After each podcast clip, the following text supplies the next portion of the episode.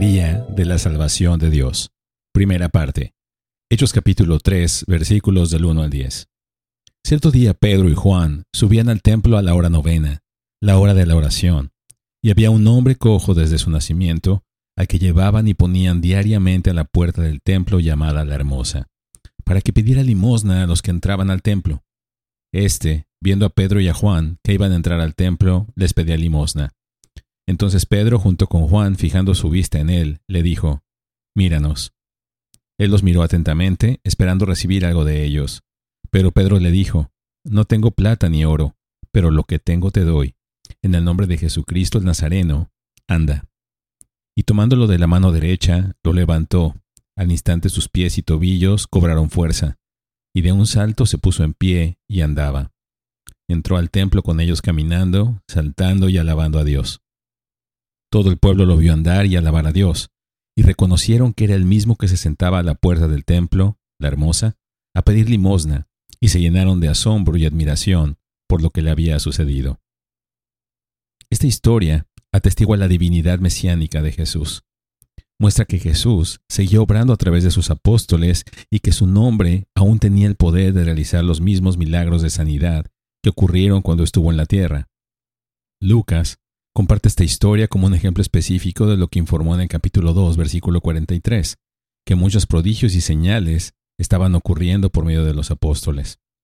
Lucas escogió este milagro porque condujo al segundo sermón de Pedro y a la primera persecución contra la iglesia primitiva. Pero no fue solo un milagro de sanidad física, también es una imagen de la sanidad espiritual que Dios trae a un mundo espiritualmente cojo. Nos enseña que el regalo milagroso de la salvación de Dios debería provocar en nosotros una alabanza llena de alegría desbordante para que otros se maravillen de su poderoso poder. Hay tres lecciones que podemos considerar. La primera de ellas es que la salvación es un regalo milagroso de Jesús y no un proyecto humano de mejora personal. A menudo subestimamos lo que sucede cuando Dios salva un alma. Lo vemos en términos humanos, como una decisión humana que requiere un seguimiento para que la decisión perdure. No podemos negar que una persona necesita tomar una decisión y recibir un seguimiento adecuado para que pueda comenzar a crecer en su nueva fe. Más bien, debemos enfatizar que si alguno está en Cristo, nueva criatura es. La salvación no es nada menos que Dios infundiendo vida en una persona que estaba muerta en el pecado. El poder creativo y poderoso de Dios está involucrado en salvar un alma. Es un milagro mucho mayor que sanar piernas paralizadas.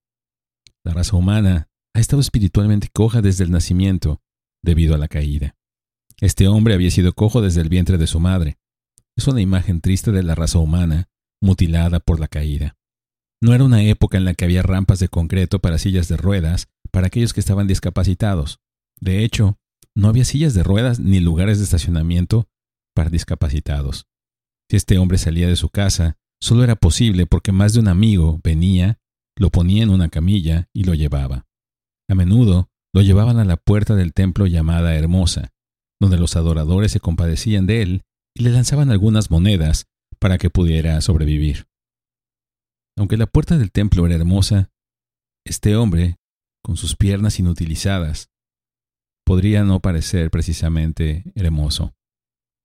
Esta es una imagen triste de cómo el pecado lició a la humanidad. Bendiciones.